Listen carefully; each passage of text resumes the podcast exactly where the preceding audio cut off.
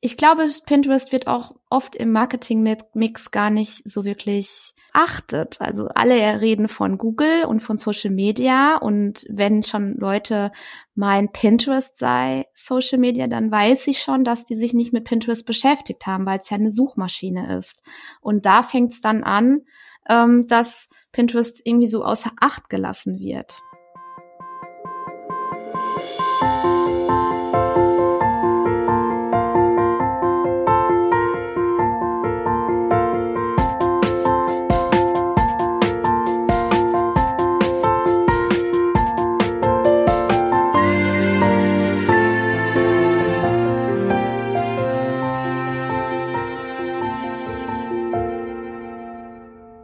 Willkommen zu einer neuen Episode von Content and Coffee. Ja, in dieser Episode kann man, glaube ich, ganz, ganz, ganz viel lernen. Vor allem, wenn man Podcaster in ist oder überlegt es zu sein oder generell nach neuen Distributionsmöglichkeiten für seinen ohnehin schon vorhandenen Content sucht. Denn ich spreche mit Podcast- und Pinterest-Expertin Monika Alexander. Und wir sprechen vor allem darüber, wie du deinen Podcast, aber auch gegebenenfalls deine Instagram-Inhalte über Pinterest verteilen kannst, was da so Best Practices sind und äh, wie man da starten kann. Und gleichzeitig ist sie aber auch noch Mama und hat ganz schön viel tolle ähm, Geschichten zu erzählen, auch über ihr eigenes neuestes Projekt und ich fand die Folge oder das Gespräch total inspirierend. Das hat mich auch nochmal angefixt, mich wieder mehr mit Pinterest zu beschäftigen, was ohnehin schon lange auf meiner persönlichen To-Do-Liste steht. Ich kenne mich mit Pinterest ganz gut aus. Allerdings ist das Machen bei mir immer so die Sache. Ich, ja, ich glaube, das kennen einige. Das Umsetzen, hm, in dem großen Marketing-Mix dann noch eine To-Do zu haben. Aber ich glaube, die ganze Sache könnte für viele von euch wirklich interessant sein. Und deshalb freue ich mich ganz besonders darauf, ja, die heutige Folge zu präsentieren. Also in diesem Sinne viel Spaß mit dem heutigen Interview mit Monika Alexander.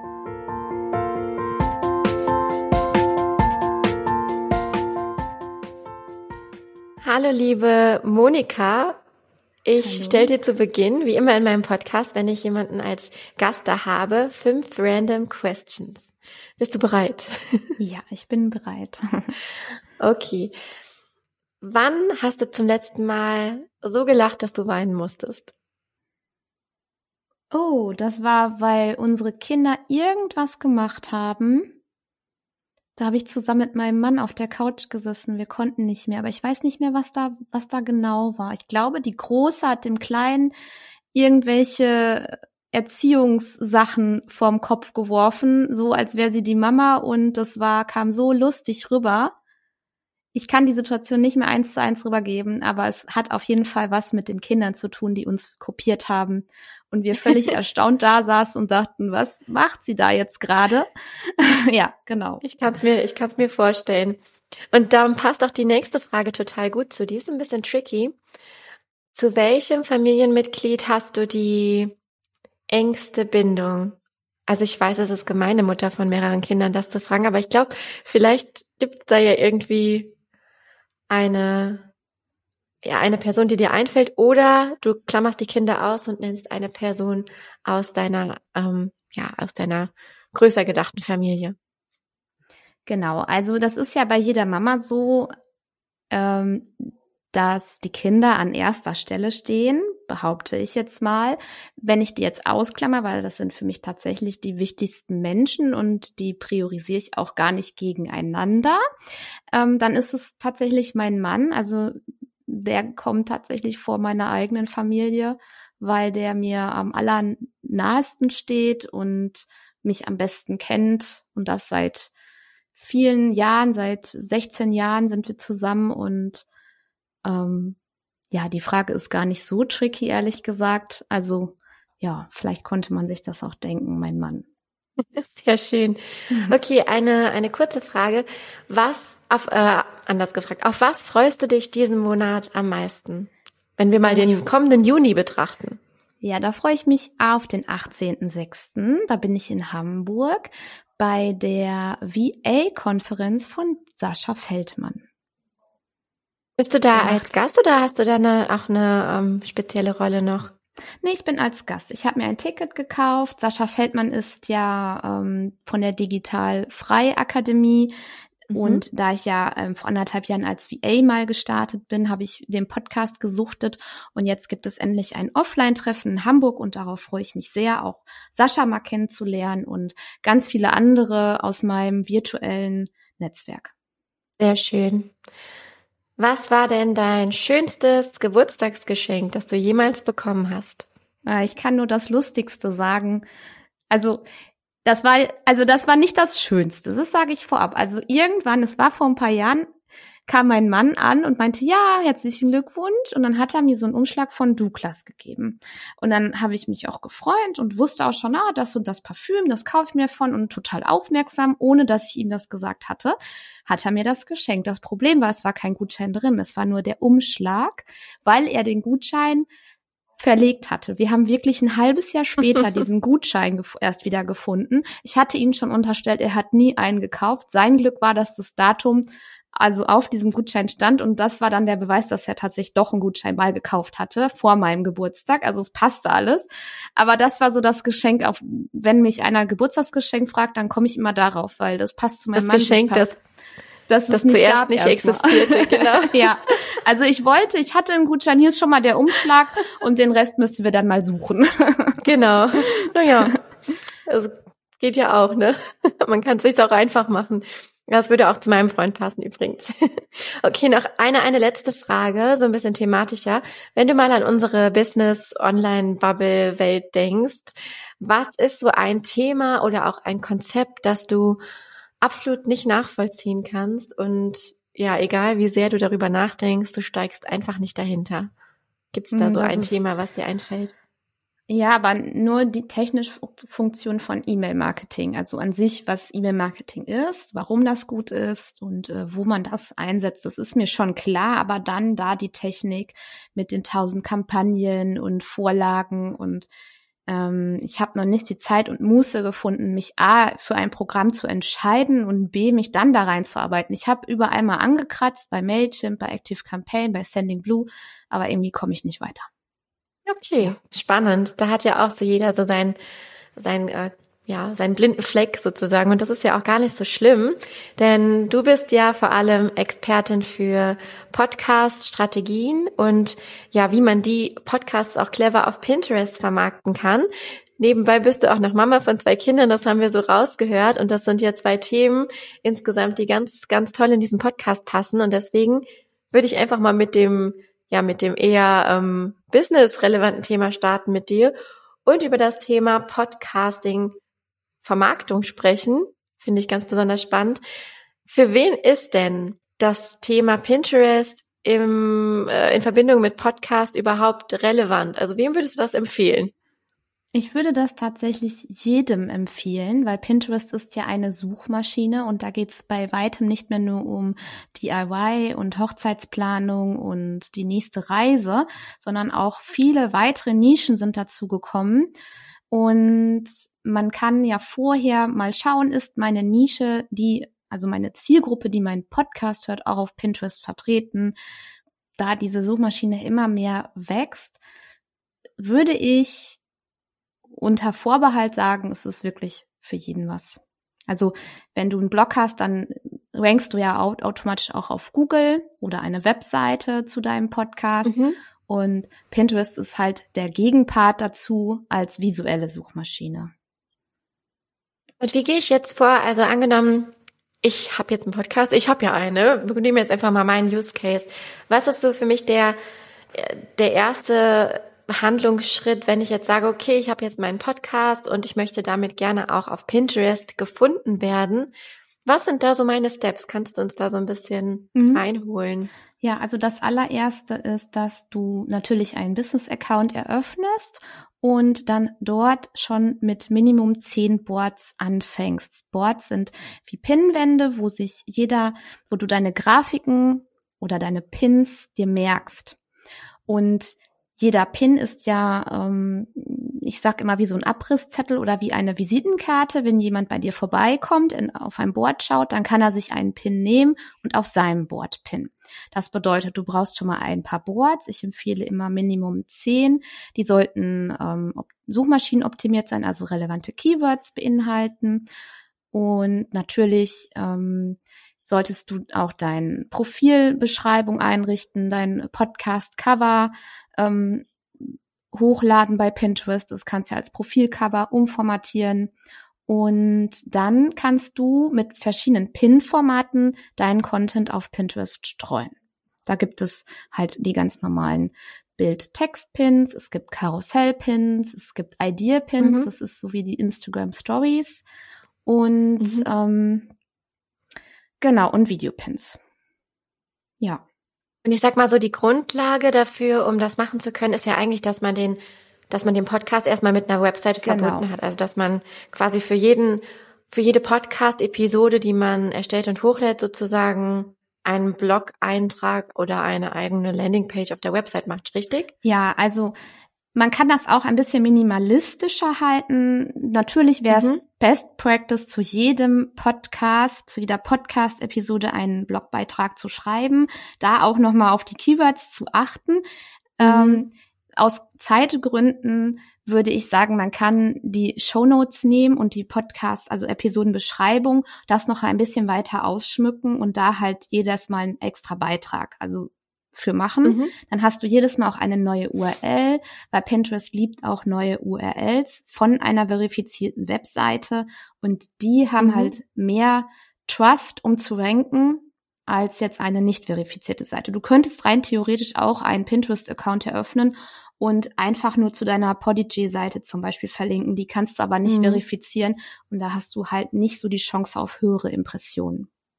Genau. Ja, da ist, glaube ich, dann auch so diese, äh, diese Relevanz. Also das kenne ich noch früher aus meinem Pinterest-Anfängen, äh, diese Relevanz ja auch nicht so da, ne? Also dass wenn man dann auf den Pin klickt, dass man, dann würde man eigentlich erwarten, dass man zu einer spezifischen Seite gelangt und dann ist der Nutzer eventuell enttäuscht, wenn er dann nur zu so einer allgemeinen Seite kommt, stimmt? Ja, du hast ja bei Podigy so. auch einen Blog, theoretisch.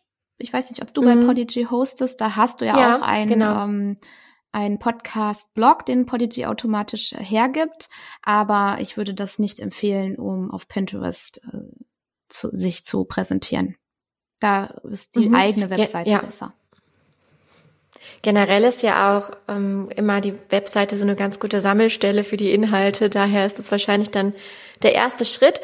Und angenommen, ich habe das jetzt, ich mache das ja sogar auf meinem, auf meiner Webseite findet man ja meine Podcast-Episoden sogar, nur noch nicht auf Pinterest, deswegen ganz cool die, die Folge gerade. Ähm, einerseits für mich, aber andererseits wahrscheinlich auch ein cooles Learning für alle, weil ich glaube, das machen noch nicht so mhm. viele, ne? Also das ist echt noch so ein, äh, ja, so ein Geheimtrick, weil viele Pinterest gar nicht mit Podcast in Verbindung bringen. Ja.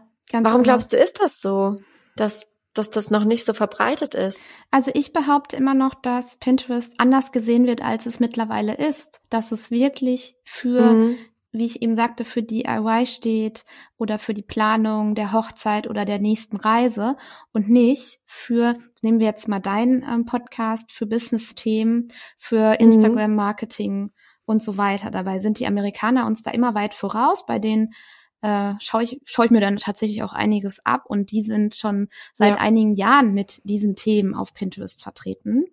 Ich glaube, Pinterest wird auch oft im Marketing-Mix gar nicht so wirklich achtet. Also alle reden von Google und von Social Media und wenn schon Leute meinen, Pinterest sei Social Media, dann weiß ich schon, dass die sich nicht mit Pinterest beschäftigt haben, weil es ja mhm. eine Suchmaschine ja. ist. Und da fängt es dann Definitiv. an, ähm, dass Pinterest irgendwie so außer Acht gelassen wird. Ja. Mhm. Genau. Ja, sehr spannend. Also ich glaube, das ist auch eine Chance, mal so ein kleiner Side äh, ausfügt. Das ist jetzt zwar nicht dein Themengebiet, aber was hältst du davon, Instagram-Inhalte auf Pinterest zu recyceln? Also sprich, die Instagram-Inhalte auch mit Pinterest zu verknüpfen. Das ist ja auch ja, ich glaube, relativ beliebt, weil es relativ schnell und einfach geht, dass einfach die Instagram-Inhalte auch auf Pinterest ausgestreut werden. Mhm. Ja. Hast du da Erfahrungen mit gemacht? Ich habe Kunden, die das machen. Also In meiner mhm. VA-Zeit, in meiner VA-Zeit hatte ich auch, hatte ich nicht nur Podcaster, sondern halt Online-Shops, ähm, Blogger, Coaches. Und die haben dann auch mit, also mit dem Planungstool automatisch wurden dann Instagram-Inhalte mhm. auf Pinterest recycelt. Das Recycle, also das ist aber nicht für das Format Pinterest dann ähm, geändert worden, sondern es wurde eins zu eins, ja. genau. Und das ist natürlich nicht ganz optimal, sag ich mal. Also mhm. wenn man da mehr rausholen will, sollte man dann schon auf das, auf die Plattform Pinterest auch dann umformatieren. Ne? Also mhm. wie soll ein Pin gestaltet sein erstmal? Ähm, wie ist der aufgebaut und welches Format hat der? Weil Instagram und Pinterest haben schon mal andere Formate an Grafiken. So entscheidet dann ja Pinterest auch, was spiele ich denn aus? Und wenn die dann sehen, okay, das passt nicht mhm. zu unseren, ähm, so wollen wir den Feed unseres Users gar nicht anzeigen lassen, dann wird es nicht gut ausgespielt. Man kann es inhaltlicher recyceln, aber dann natürlich auch auf diesem Kanal dann optimieren. Also wäre es zum Beispiel eine Möglichkeit, jetzt herzugehen und zu sagen, okay, ich habe hier ein paar coole Karussell-Postings gemacht, da steckt viel Mehrwert drin, die als Story-Pin oder als Idea-Pin auf äh, Pinterest in einem angepassten Format, also die Größenverhältnisse einmal auf Pinterest angepasst hochzuladen, wäre das zum Beispiel genau, eine also Möglichkeit? Genau, also der Story-Pin, Schrägstrich Idea-Pin ist ja ein, also ist ja dasselbe Pin-Format Genau. Ist eins geworden. Genau, ne? das mhm. ist es. Dann hat man ja aber am Ende bei ähm, Instagram oft dieses, ähm, wenn dir der Beitrag gefällt, dann like, teile. Das sollte man natürlich einmal anpassen, dass auch der mhm. Pinterest-User die richtige Call to Action bekommt. Aber das sehe ich zum Beispiel ähm, als eine ideale Idee. Ja, und dann würdest du aber den als Link, der dann dahinter steckt, weil bei Pinterest wird ja immer es gibt noch keine Pin-Hinterlegung bei den Story-Pins. Oder Idea-Pins heißen sie, genau. Das ist noch nicht der Fall.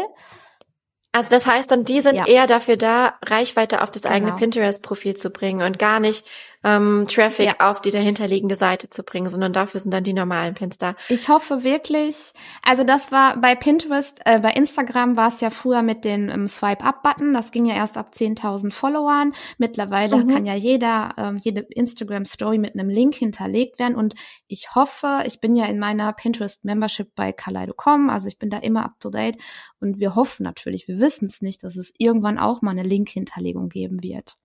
Ja. Mhm.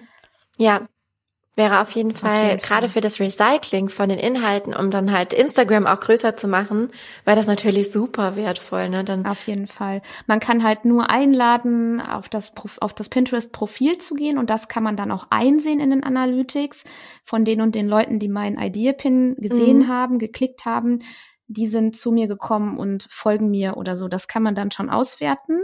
Aber was die dann genau gemacht haben, ja, wollen wir hoffen, dass da noch mehr geht. Mhm. Mhm. Da, da weiß man noch nicht. Aber gut, es ist ja auch äh, Brand Awareness oder auch generell vielleicht genau. auch Personal Branding ist ja auch ein Ziel, was man mit Pinterest verfolgen kann. Und von daher ist ja gar nicht so, ähm, gar nicht so unklug, sich da auch eben eine Reichweite oder vielleicht sogar eine Pinterest-Community aufzubauen, die dann auch entsprechend die ähm, anderen Pins dann weiterpinnt, weil jeder Follower bekommt ja auch meine Pins angezeigt, ja, richtig, genau. oder? Also oben genauso wie bei genau wie bei Instagram oben ist dann eine ähm, wie nennt man das ein ein ein Balken, wo die neuesten, genau, wo die neuesten Idea-Pins zu sehen sind, sowie die neuesten Stories bei Instagram. Was halt wirklich der entscheidende Unterschied von Pinterest und Instagram ist, dass Pinterest nachhaltiger ist. Also das bedeutet, die Lebensdauer eines Pins mhm. beträgt ja mehrere Monate. Ich zum Beispiel habe Pins, die sind drei Jahre alt, mhm. ähm, die ranken im, in den ersten Zeilen im, äh, unter dem Such unter dem Suchbegriff zum Beispiel bei Stoffwindeln bin ich jetzt ziemlich weit oben. Und also jetzt mit einem anderen Projekt von mir. Mhm. und da ist es ähm, das hast du bei Instagram ja gar nicht. Also das ist eine Lebensdauer von ein paar Stunden. Ja. Und ähm, das ist halt der entscheidende Vorteil zu Pinterest dass man da halt ähm, Nachhaltigkeit hat. Ja. Das kann ich auch so bestätigen. Ich habe in einem anderen Projekt, äh, meinem vorherigen Blogger-Projekt Pinterest auch sehr ähm, relativ erfolgreich aufgebaut und hatte da stellenweise auch ja. über zwei Millionen monatliche Betrachter, was ich für den wenigen Aufwand, den ich da reingesteckt habe, einen enorm guten Outcome ähm, ja. äh, ja, was ich so eben angesehen habe, weil ich habe wirklich da über gewisse Tools einfach ähm, gepinnt und die Pins, die ich hatte, die hatten echt eine relativ große Reichweite und einige waren so viral, dass die wirklich 80 Prozent meines Website-Traffics ausgemacht haben. Und das, und das hat mir gezeigt, wozu ja, Pinterest in der Lage genau. ist eigentlich. Und das muss ja noch nicht mal ein ähm, Pin nach Best Practice sein. Also bei mir sind es wirklich die Pins, mhm. wo ich aus meinen Anfängen, wo ich sage, oh Gott, oh Gott, die wirklich gut ranken. Ne? Also teilweise mhm. sind das natürlich auch gute ja. Headlines, die ich da gewählt hatte. Aber ja, genau. Wie wichtig findest du, wenn ich jetzt wirklich sage, okay, ich will jetzt meinen Podcast, um bei dem Thema zu bleiben, auf Pinterest promoten?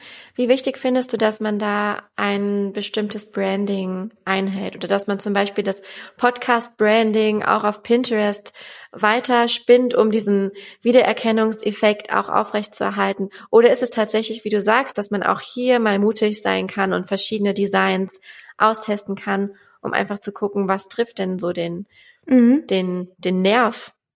Welche Strategie verfolgst du da? Ich bin schon der Meinung, dass man in, zumindest bei den Farben, ähm, immer einen Wiedererkennungswert haben sollte. Man darf gerne mal andere Elemente benutzen, aber es sollte schon Wiedererkennungswert eigentlich sein. Es ist ja so, ähm, die mhm. Content-Produktion ist ja auch anders auf Pinterest. Also man hat ja, oder ich habe zum Beispiel meistens 15 Pin-Vorlagen die ja dann in, in den Design immer ähnlich und gleich sind, nur mit anderen Keywords, Headlines, mhm. Bildern ob, und Formaten. Und so hat es schon immer einen Wiedererkennungswert. Und zudem, wenn einer auf das Profil ja. kommt, ist es mir persönlich wichtig, dass die Boards auch Boardcover haben. Das sieht einfach mhm. schön mhm. aus. Ob man das wirklich mhm. muss, weiß ich nicht, aber es ist halt eine User Experience, die vielleicht nicht zu vernachlässigen ist. Mhm. Also wenn ich jetzt ja, so gelb da, und grün habe, zum Beispiel für meinen Podcast habe ich ja ähm, gelb und grün, der heißt Elternzeitchancen und da würde ich jetzt nicht mit blau und rot hantieren. Genau. Mhm. Also schon generell das Branding, was man generell für sich als Unternehmen festgelegt hat oder auch für den Podcast, dann auf Pinterest ja. weiterzuspielen, um die Marke auch irgendwo mit ähm, genau. aufzubauen. Also es ist alles eigentlich ja. erlaubt. Man darf natürlich auch dann mal in den Schriftarten spielen, wenn man das möchte. Ähm, man kann, man darf, also ich habe immer gelernt, du musst gucken, was funktioniert. Nur wenn ich mich in den User reinversetze, ich bin ja mhm. auch User auf Pinterest, ich gehe ja da auch als Privatperson drauf, fühle ich mich schon immer da angesprochen, wo ich mich dann auch wo ich dann mich äh, wohlfühle. Und das ist alles so mit Wiedererkennungswert. Ne? Also ähm, ja, man kann sich mhm. ja wirklich auch mal dann Pinterest-Profile von großen Firmen angucken, wie die ihr Branding da präsentieren und sich davon dann was abgucken. Ich finde, mit Wiedererkennungswert ist einfacher und schöner. Ja. Ja. Wie ist denn generell so deine Erfahrung? Ähm, werden denn tatsächlich auch Podcast-Folgen durch Pins gut geklickt? Also ist es wirklich schon so diese Verknüpfung, die bei den Nutzenden äh, hergestellt wird? Beim der klassische Fall ist ja wirklich, mhm. dass man auf eine Blogseite kommt oder auf ja einen schriftlichen Inhalt eigentlich. Also wir verlinken ja quasi dann dahinter einen auditiven mhm. Inhalt. Hast du das Gefühl, dass dadurch die Podcast-Zugriffe und auch die Verweildauer auf dem Podcast und auch dann infolgedessen die Abonnenten und so weiter mhm. wirklich steigen? Also ich muss schon sagen, dass ich es nicht zu 100 Prozent ähm, bestätigen kann. Das ist wie wenn ich meinen Podcast auf YouTube präsentiere, kann ich auch nicht bestätigen, ob jetzt meine Follower von mhm. YouTube kommen oder meine Podcast-Abonnenten oder ob die mich so gefunden haben. Und so ähnlich ist es bei Pinterest auch. Ich kann aber bei Pinterest natürlich über mhm. die Analytics sehen, also über die Google Analytics und die Pinterest Analytics, wie meine ausgehenden Klicks sind, beziehungsweise wo die Landing Pages sind, von welcher Quelle. Und da kann ich dann natürlich ableiten, wie viele Leute im Monat über Pinterest auf meine Podcast-Webseite kommen. Wie viele danach dann regelmäßige Hörer werden, das kann ich nicht auswerten. Ich kann es dann wiederum auch nur vermuten, mhm. aber eine genaue Auswertung kann ich dann nicht fahren. Aber generell würde man ja auch schon wahrscheinlich vermuten, dass das ja so ein äh, Spiraleffekt ja. ist, wenn die Menschen genau. dann auch auf die Webseite kommen das ist ja wiederum auch gut genau so. für das Google-Ranking, ja. also einfach Traffic auf der Webseite zu haben. Und dann eben aber diese spezifischen Podcast-Inhalte verlinken zu können, wo man ja irgendwie ein Problem oder eine Fragestellung ja, ganz genau. löst. Kommt mir zumindest ziemlich clever vor. Und ich frage mich gerade die ganze Zeit, warum ich das noch ja, nicht mache. wie gesagt, das ist noch ähm, gar nicht so auf dem Schirm im Marketing-Mix bei vielen. also ich hab's, ich hab's schon länger auf der To-Do-Liste stehen. Es ist halt immer so, wahrscheinlich hast du das auch mit vielen deiner Kunden, warum dann da letztendlich auch einige zu dir kommen mhm. werden und sagen, hier mach mir das bitte. Ja. Ein genau weiterer so. Punkt auf der ganzen Marketing-Mix-To-Do-Liste, äh, die man natürlich irgendwie diesen ganzen Aufwand, diesen ganzen Rattenschwanz, den man ja bewältigen Fall. muss. Also alleine die Podcast Postproduktion ne, von Nachbearbeitung, Shownotes schreiben, äh, hochladen, das Ganze dann mhm. eben auf den Blog bringen, da vielleicht noch irgendwas am Text ändern, Links raussuchen, das auf Social Media verbreiten. Das ist ja schon ein ein ganz enormer Workload, den man oder dessen man sich bewusst sein sollte, wenn man einen Podcast startet. Und dann kommt dann natürlich noch sowas wie Suchmaschinenoptimierung und Pinterest-Marketing dazu. Aber dennoch glaube ich, dass das so ein vielleicht so ein Geheimtipp für einige ist, den ja, wir hier rausarbeiten. Und ich hätte noch ich hätte noch zwei tiefergehende Fragen, wo wir gerade so im Gespräch sind. Und das eine wäre, du hast eben von 15 von 15 mhm. Pin-Vorlagen gesprochen. Heißt das, dass du zu jedem, zu jeder Podcast-Episode 15 verschiedene Pins kreierst, mhm. die du dann ausspielst? Nicht immer 15. Kann man das nee, so sagen? Mhm. Also ich mach, ich guck mir eigentlich ähm, an, welche Pins werden denn, haben am meisten Impressionen im Verhältnis zu welche werden, ähm, produzieren am meisten ausgehende Klicks. Und daraus leite ich dann ab, welche Vorlagen, schrägstrich welches Thema am besten mhm. funktioniert. Und davon mache ich dann immer noch mal mehr. Am Anfang starte ich so zwischen sechs bis zehn Pins pro neuer Episode.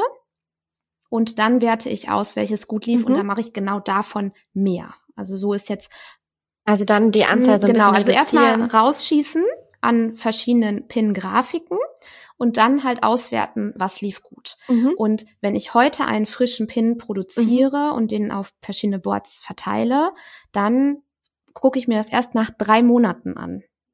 Also nicht nach einer Woche. Mhm. Genau. Ja, wegen der Halbwertszeit. Genau. Und dann leite ich daraus weitere ja. Strategien ab.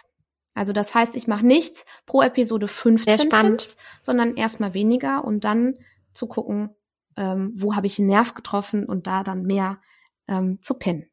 Mhm.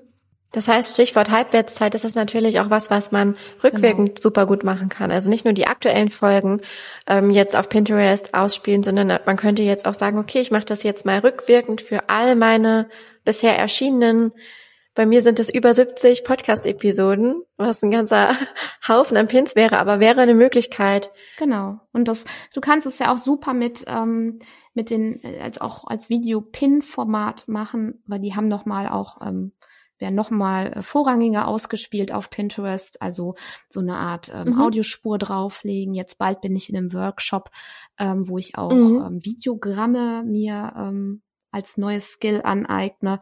Und ähm, ja, da bin ich dann ganz gespannt. Also du kannst ja, musst ja nicht nur diese Bild-Text-Pins haben, sondern auch Video-Pins als Audioformat. Mhm. Genau. Und da muss noch nicht mal jetzt irgendwie so ein, mhm. äh, so ein Video mitgeschnitten sein, also dass wir uns jetzt hier als Video wie bei YouTube beide, dass man uns beide sehen kann, sondern einfach genau. wirklich nur ein bewegtes Element genau. in Form von so einer Spur. Ganz genau. Ja. Sehr spannend. Welche Tools kannst du empfehlen? Das ist wahrscheinlich auch noch eine Frage, die sehr viele äh, stellen werden, wenn mhm. sie jetzt mit Pinterest beginnen. Was kannst du denn da so empfehlen rund um, ja, Pinterest? Also ich würde natürlich zuallererst immer Canva empfehlen, wenn man keine Designkenntnisse hat. Wer im Online-Business unterwegs ist, kennt Canva wahrscheinlich schon. Damit äh, erstelle ich auch meine mhm. Pins. Ich kann auch ich genau. alle, die diesen Podcast hören. ja, genau, für Instagram und so. Ähm, ich kann aber auch als Anfänger beispielsweise ähm, empfehle ich ganz, ganz dringend, wer jetzt keine Zeit hat und keine Muße, sich Pin-Vorlagen zu kaufen. Also das kannst du ja zum Beispiel bei Etsy oder Creative Markets. Und es gibt noch wenige Pin-Vorlagen mhm. explizit für Podcaster. Es gibt welche, aber noch wenige. Ich plane das auch. Also ich habe schon welche erstellt, als äh, Freebie rauszugeben. Aber wie gesagt, am Anfang habe ich ja von E-Mail-Marketing erzählt. Das heißt, es ist noch nicht so weit. Aber ich habe spezielle Grafiken für Podcaster. Und dann natürlich das Tool Tailwind, also das Planungstool Tailwind, mhm. weil Tailwind ähm, anerkannt von Pinterest ist und dadurch, man sagt, dadurch wird, werden die Impressionen nicht abgestraft. Also es gibt ja dieses, wenn du mit einem Planungstool arbeitest, dann hast du weniger Impressionen, als wenn du jetzt live postest oder manuell postest. Das mhm. ist bei Tailwind nicht der Fall und es streiten sich die Geister, ob es überhaupt so ist. Ne? Also das nochmal dahin. Mhm. Genau, so richtig. ein hartnäckiges Gerücht. Und ne? Tailwind sagt ja auch immer, ob du dann nach Best Practice handelst. Also die schauen schon, ob du nicht zu viel Pins auf die Board verteilst, ob deine Schedule voll genug ist oder nicht. Ähm, ne, ob du zeitversetzt pinst, mhm. all solche Themen sind da mit drin, die ja dann zum Beispiel andere Tools gar nicht auf dem Schirm haben. Und ansonsten würde ich mich auch nochmal ganz explizit mit Pinterest SEO auseinandersetzen. Das heißt, welche Keywords werden denn überhaupt genau mhm. explizit bei Pinterest gesucht? Das kann anders als bei Google sein, weil die Intention eines Users, der nach Pinterest geht, anders mhm. ist als bei Google. Die meisten wollen sich auf Pinterest treiben lassen, die wollen sich inspirieren und bei Google haben die eine konkrete Frage und suchen ein, eine konkrete Antwort meistens. Und da ist die Intention einfach nochmal anders, um da ja. die richtigen Keywords zu treffen. Und das wirkt sich ja auch gleichzeitig hm? so auf die genau. Headlines aus, ne, die man auf Pinterest verwenden sollte, weil du ja gesagt hast, die Leute kommen, um sich inspirieren genau. zu lassen. Die wissen noch gar genau. nicht so, nach was die suchen. Und dementsprechend muss die Headline natürlich auch aussagekräftig sein und irgendwie ja, verlockend ja, klingen, genau. vermutlich, die oder? Die Headline ähm, ist auch SEO-relevant, das heißt, Pinterest kann die Grafiken auslesen die da gepinnt werden, nicht nur den Pin-Titel in der Beschreibung und alles, mhm. sondern alles kann Pinterest auslesen und auch Bilder erkennen. Das heißt, habe ich jetzt ähm, eine Folge über meinen letzten London-Trip und ich habe da ein Foto vom Big Ben, dann kann das Pinterest auf der Grafik auch erkennen und packt das für die ähm, ja in den Algorithmus mit rein. Ja. Mhm. Also auch wenn man dann irgendwie mal England ja, eingibt. Genau. Ja. Oder London, ja. wird es vielleicht angezeigt. Spannend. Ich quetsch dich aus. Noch eine Frage. Fremdcontent-Pin oder nur Eigencontent-Pin? Ja, das ist eine sehr gute Frage. Also vor einigen Jahren wurde man ja mit sehr viel Reichweite belohnt, wenn man auch Fremdcontent gepinnt hat mhm. und hat auch so schön sein, äh, sein Schedule voll bekommen. Das ist jetzt gar nicht mehr so. Ähm, ich bin der Meinung, es ist ein Geben und Nehmen. Und wenn es auf mein Board passt, also auf meine Pinnwand, also zum Beispiel mhm. selbstständig sein als Mama. Das ist jetzt zum Beispiel ein Board. So. Und dann pinne ich meine Podcast-Episoden, die darüber ähm, handeln. Und ich finde aber einen richtig coolen Content, der auch auf dieses Board passen würde, dann pinne ich das auch. Weil es ist ein Geben mhm. und ein Nehmen. Und ähm, es gibt viele Leute, die nur noch eigenen Content pinnen und damit auch erfolgreich sind. Ich mache das nicht. Ich mache wirklich 80 Prozent eigenen Content und 20 Prozent relevanten, ganz wichtig relevanten Fremdcontent. Mhm. Und zwar nicht, um einfach mein mein ähm, mein Pinning-Plan voll zu bekommen, sondern der muss wirklich auf das Board passen. Also auch wieder Stichwort, so ein bisschen echtes Interesse ja. am anderen und auch Support ja. ist auch hier auf der Plattform, auch wenn es eine Suchmaschine ist, aber trotzdem ja so ein bisschen sozialen Anteil hat. Also so ja. Social, wir sagen, es ist kein Social Media, aber mhm. es ist schon irgendwie Social, oder? ja, es ist irgendwie schon äh, ein bisschen Social. Man kann ja auch Kommentare genau, schreiben. Genau, richtig. Das mache ich auch teilweise. Also ich mhm. merke dann auch, dass meine Interaktionsraten auf Pinterest auch dadurch steigen, mhm. wenn ich interagiere. Das meine ich dann auch wieder ja. mit geben und nehmen. Ich gebe was und kriege auch was dafür. Und ähm, ja, also Pinterest, es ist und bleibt eine Suchmaschine mit Social Media Charakter. Mhm. Ne, es ja. kann auch eine Suchmaschine sein mit Schaufensterfront. Die haben ja den Shopping-Tab jetzt weit ausgebaut. Also mhm. Pinterest ist so viel auf einmal, genau, aber hauptsächlich eine Suchmaschine. Trotzdem, ich bin Fremdcontent, wenn der passt und ich interagiere auch. Ich mache das jetzt nicht jeden Tag. Ich setze mich wirklich zweimal im Monat hin an meinen Account und arbeite dann für Pinterest und mehr mache ich da gar nicht mit. Mhm. Genau. Ja, sehr, sehr spannend. Voll schön. Ich glaube, das hat bestimmt einige so ein bisschen angefixt, sich mit Pinterest auch in Bezug auf Podcast aber natürlich auch generell zu beschäftigen und da vielleicht noch so ein bisschen, ja, sich ein weiteres Standbein in der Online-Welt aufzubauen, das nicht so schnelllebig ist wie das Instagram, TikTok, LinkedIn, also die klassischen Community-Plattformen sind, sondern so ein bisschen für die stabile Basis sorgt und vor allem den wertvollen Podcast-Content noch ein bisschen länger promotet genau. und ihn ja, ihn irgendwie am Leben erhält, was ja auch vielen ganz, ganz wichtig ist. Also schon mal danke dafür. Ja, gerne. Und jetzt mache ich mal eine, eine coole Überleitung. Langlebiger Content findet ja auch in Büchern statt. Und wie ich hörte, hast du dich auch dazu hinreißen lassen, ein eigenes Buch zu schreiben. Erzähl ja. uns doch mal davon. Genau, also ich habe ja deine Episode mit äh, Svenja Hirsch gehört, die ähm, die war super spannend. Äh, darfst ja gerne Shownotes verlinken, wenn du dran denkst. ähm, ich. Und ich habe da ja so eine so eine schlaue Assistentin für mich, die macht das. genau. Und ähm, ja, und da hatte ich irgendwie dann immer ständig habe ich so gedacht, oh, dazu will ich was sagen und dazu will ich was sagen. Dann habe ich dich ja auch angeschrieben und jetzt bin ich hier. Genau, ich habe ein Buch im Selbstverlag veröffentlicht auf Amazon KDP. Das ähm, Thema mhm. ist Baby-Erstausstattung, dein Ratgeber.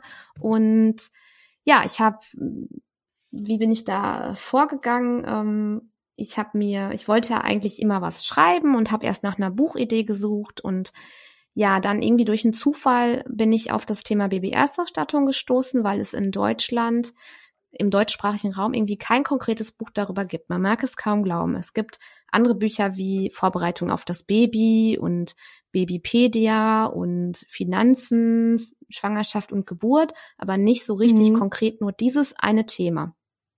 Und ich war selber, als ich schwanger war mit dem Erstkind, total planlos und lost und wusste gar nicht, äh, brauche ich das oder brauche ich das nicht? Kenn ich.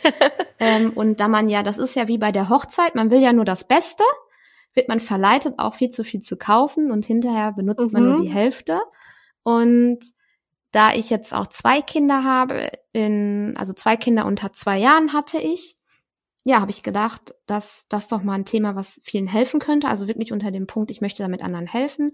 Ja, das habe ich geschrieben zusammen mit einer Lektorin. Ich habe mich beraten lassen bei einer Amazon KDP-Expertin, wie man da vorgeht. Ich habe mir YouTube-Videos reingezogen und natürlich eine Schreibroutine entwickelt. Ich war im Coworking zum Schreiben. Ich ähm, habe das gemacht neben meinem Freelancer-Jobs und zwei Kindern ja, einfach war es nicht, aber ich hatte immer diese Vision vor Augen, wie ich dieses Buch in den Händen halte und ja, wenn dann, dass das ist, Leute kaufen und genauso ist es auch gekommen.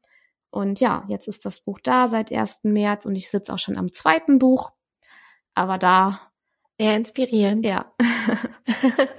Genau. Und sag mal, vermarktest du das dann, also es wird ja klar über Amazon vertrieben und mhm. auch vermarktet, aber vermarktest du das auch über Pinterest tatsächlich? Ja. Die Themen dazu, über ja. Landingpages, ja, ja, ja. die du dann pinnst? Ja, genau. Ich habe eine Landingpage ah, zu dem Buch, weil wenn ich erstmal der Amazon-Link hat weniger Trust auf äh, Pinterest, also mhm. der wird da nicht so ausgespielt. Und ähm, ähm, wenn ich jetzt, also wenn jemand auf Amazon kommt, auf das Buch klickt, aber dann weggeht, dann verliere ich auch Ranking bei Amazon. Deswegen habe ich eine Landingpage von meinem Blog dazwischen. Und genau, das mache ich auf Pinterest. Also ich habe mein Buchmarketing so aufgebaut, dass ich ähm, Pinterest, dann habe ich Auftritte in Podcast-Episoden, also bei Podcastern, bei mit Influencern auf YouTube habe ich jetzt zusammengearbeitet mhm. und halt äh, die Blogartikel. Genau. Mhm. Ich habe auch ähm, Facebook-Ads geschaltet die relativ gut liefen auch, aber ansonsten habe ich mich eher auf dieses ähm, organische Marketing konzentriert. Mhm. Ja. Sehr spannend. Also ich glaube, so ein Buch schreiben, das ist jetzt zwar kein klassisches Businessbuch, aber aus deinem Businesswissen heraus ja irgendwie so ein bisschen entstanden, genau. ein Stück weit und auch aus, aus dem aus dem Need, den du irgendwie gesehen hast und aus dieser Marktlücke mehr oder weniger, finde ich total spannend dass du dann auch gesagt hast, okay, ich nehme jetzt auch dieses Thema ähm, und schreibe mal darüber, weil ich glaube, da gibt es noch nichts zu und dann ist diese, dieses Problem gelöst. So ein klassisches Problemlöserdenken. Mhm. Ja, ganz genau. Also ich sage auch immer, das Buch ist nur ein, ein Ratgeber und ein Anhaltspunkt. Es ist natürlich alles möglich, mhm. aber wenn, wenn man sich die Frage stellt, habe ich eigentlich wirklich alles? Bin ich jetzt gut vorbereitet? Dann ist dieses Buch genau richtig. Und natürlich auch nochmal vom anderen Punkt, boah, wo fange ich an? Was brauche ich denn so wirklich? Mhm. Das sind so die Fokusthemen dieses Buches. Natürlich kann ich ich kann, ich kann ja alles kaufen. Ne? Ich kann einen Sonntagskinderwagen kaufen und einen Alltagskinderwagen, jetzt mal ganz übertrieben, ne? Also so, das, man kann ja wirklich zu viel kaufen. Und da halt den Punkt, ähm, das, was du wirklich brauchst. Und wenn du noch mehr willst, dann kaufst du halt noch mehr. Aber das ist das, was du wirklich brauchst für die ersten ja. Monate mit deinem Baby, damit du dich sicher fühlst. Genau. Ich kann es ja nachvollziehen, weil ich habe genau aus dem Gedanken raus auch einen Blogbeitrag dazu mal geschrieben. Ja. Vielleicht sollte ich Ach, da cool. mal auf diesem Blogbeitrag mal dein Buch verlinken. Ja, super gerne. Dass sich noch gegenseitig ergänzt. Ja. Ähm, weil es ist ja wirklich so, ne, als Mama, als frisch gebackene Mama, vor allem vor dem ersten Kind, bist du ja komplett überfordert. Und ich habe auch da zu dem Zeitpunkt nach Artikeln gesucht und im Internet recherchiert und man findet, man findet wirklich viele, die einem alles anpreisen. Mhm. Und mein Blogartikel ging dann auch eher so in die Richtung, hey, guck doch mal, was du wirklich brauchst oder was halt wirklich, ähm, das sind die Basics, die brauchst du und alles andere ist nice to have und man muss auch nicht für jedes äh, Musselin-Schnuffeltuch irgendwie 60 Euro ausgeben. Das macht einen am Ende dann auch ziemlich arm und auch traurig, wenn man es nur einmal gebraucht hat. Ganz genau. Ganz genau. Also diese Checklisten ähm, kennen ja alle Mamas. Ich glaube, jede, mhm. also keine kam an einer Checkliste vorbei. Die hatte ich auch. Aber ich habe auch in diesem Buch nochmal so Wohnsituationen auch nochmal ähm, aufgedröselt, ja. da wir zuerst ja. im Dachgeschoss gelebt hatten und ich hatte zum Beispiel die Situation, dann ist meine Tochter immer eingeschlafen auf dem Spazierweg und ich musste jetzt nach Hause, weil mhm. ich wusste, jetzt ist eigentlich Mittagessen, also wie man so seinen zeitlichen Struggle hat mit Kind, ne, so seinen Plan. Mhm. Und dann muss sie Mittag essen, also dann gibt's Brei, so, aber sie war im Schlafen im Kinderwagen. Ich musste sie aber ins zweite UG hochtragen. Dann habe ich immer die Babywanne abgeklipst und genau da ist sie immer wach geworden. Und mhm. es gibt zum Beispiel da so rausnehmbare Wannen an so Henkeln, wo man das lautlos machen kann. Und das wusste ich nicht. Also das ist jetzt so ein Tipp von vielen aus diesem Buch, wie man, was man vorher, wenn man kein Kind hat, gar nicht wissen kann, dass einem sowas mhm. passiert oder dass ein so ein Mini-Problem im Alltag. Und das, das, das klingt so von außen betrachtet auch oft so nach Nonsens. Ja, dann wird sie halt wach, aber genau. Ja, was jede Mama weiß, die schläft ja nicht einfach so ein. Die, die Arbeit von Stunden ja, zerstört genau, in Sekunden. Genau. Ganz genau, genau so. Ja. Sehr schön. Wie macht man das? Also ich glaube, die, die große Frage, die sich auch viele stellen, auch gerade im Zuge von Vereinbarkeit, du hast eben gesagt, was du alles machst. Wie hast du dich organisiert während dieser Zeit? Buchschreiben, Freelancer-Job und was war da so dein Anhaltspunkt oder wie hast du das generell gemacht mit zwei Kindern unter zwei? Also ich sag immer, ich könnte das alles nicht machen, wenn ich da nicht so viel Leidenschaft für hätte. Also ich habe immer diese Vision mhm. gehabt, ich möchte selbstständig arbeiten, ich möchte das Geld verdienen, womit ich, woran ich wirklich Freude habe. Und ähm, das hat mich sehr stark angetrieben. Aber wenn man äh, sagt, also wenn man, wenn die Zeit schon so beschnitten ist, dann kann der Antreiber noch so groß sein, wenn man eigentlich keine Zeit hat. Das heißt, und also du kennst das ja, ne? du stehst morgens auf und mhm. da kannst du nicht mal eben, also in, es gab ja Zeiten, da wurden meine Kinder, kaum war ich wach, wurden die auch wach. Habe ich mich aus dem Bett bewegt, zack, das wach. Bei mir ne? auch noch so. Genau, also da ist schon mal nichts mit Yoga und Journalen eigentlich. Und mhm. ja, wie habe ich das gemacht? Also ich habe mir immer einen Wochenplan gemacht. Ich habe viel mit meinem Mann auch ähm, geredet, wie wir das unterkriegen. Ähm, ohne Hilfe von meinem Mann hätte ich das gar nicht geschafft, sage ich ganz ehrlich. Der hat mir die Kinder viel abgenommen und ich saß auch wirklich oft, ja, bis ein, zwei Uhr da dran, ne? Und dann, mhm. also ich sag nicht, dass es leicht ist, wirklich nicht, aber es ist machbar und ich wusste, es ist nur beschränkte Zeit, jetzt mit dem Buchschreiben zum Beispiel, und danach ist es vorbei. Und dann atme ich auf, dann wird's gekauft und dann habe ich erstmal weniger damit an äh, zu tun. Mhm. Und so ist es ja jetzt auch.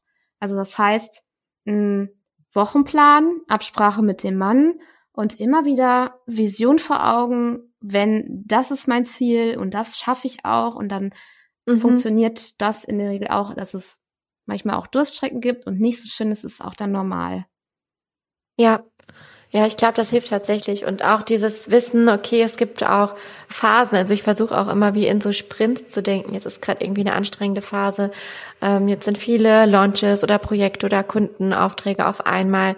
Und dann aber auch bewusst wieder Phasen einzubauen, so wo, hey, hier ist jetzt ein bisschen Ruhe angesagt und hier kann man sich jetzt ein bisschen zurücknehmen und neu sortieren und neue Wege finden.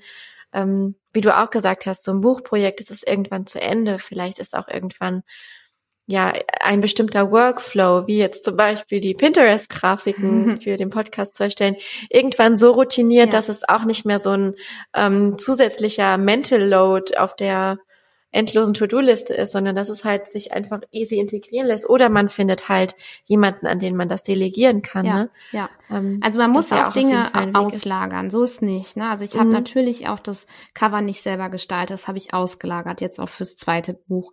Und ich hatte ja auch eine Lektorin, ähm, die mir auch viele Tipps gegeben hat. Ich habe das nicht ganz, ganz alleine gemacht. Ich habe zwar schon alleine mhm. geschrieben, aber es gab Dinge, die ich dann ähm, ausgelagert hatte. Ja, sehr schön. Ja, vielen, vielen Dank, liebe Moni, ja. habe ich gelernt, darf ich sagen. Ja. ich fand, es war ein äh, Rundumschlag, sowohl rund um dein Buch, rund um dein, deine, ähm, dein Experiment mit dem Amazon, ja, mit dem Selbstverlag eigentlich.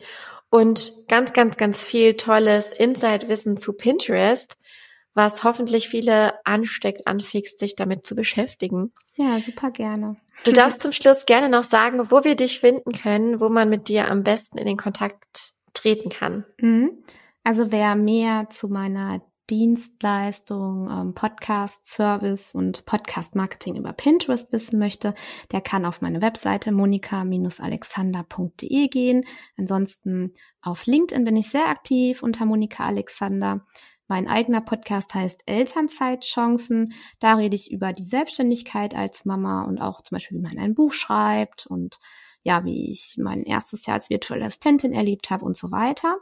Genau, und der Podcast Elternzeitchancen ist überall bei Spotify, iTunes und Co. zu finden. Genau, und dann, das war's eigentlich. Also ich bin auch noch bei Instagram, aber da bin ich echt stiefmütterlich und nicht vorbildlich unterwegs. Nee, man kann nicht auf allen Hochzeiten tanzen. Genau, richtig. Ja, ganz genau. Sehr gut. Vielen, vielen Dank für deine Zeit und für das schöne Gespräch. Ich danke dir auch. Tschüss.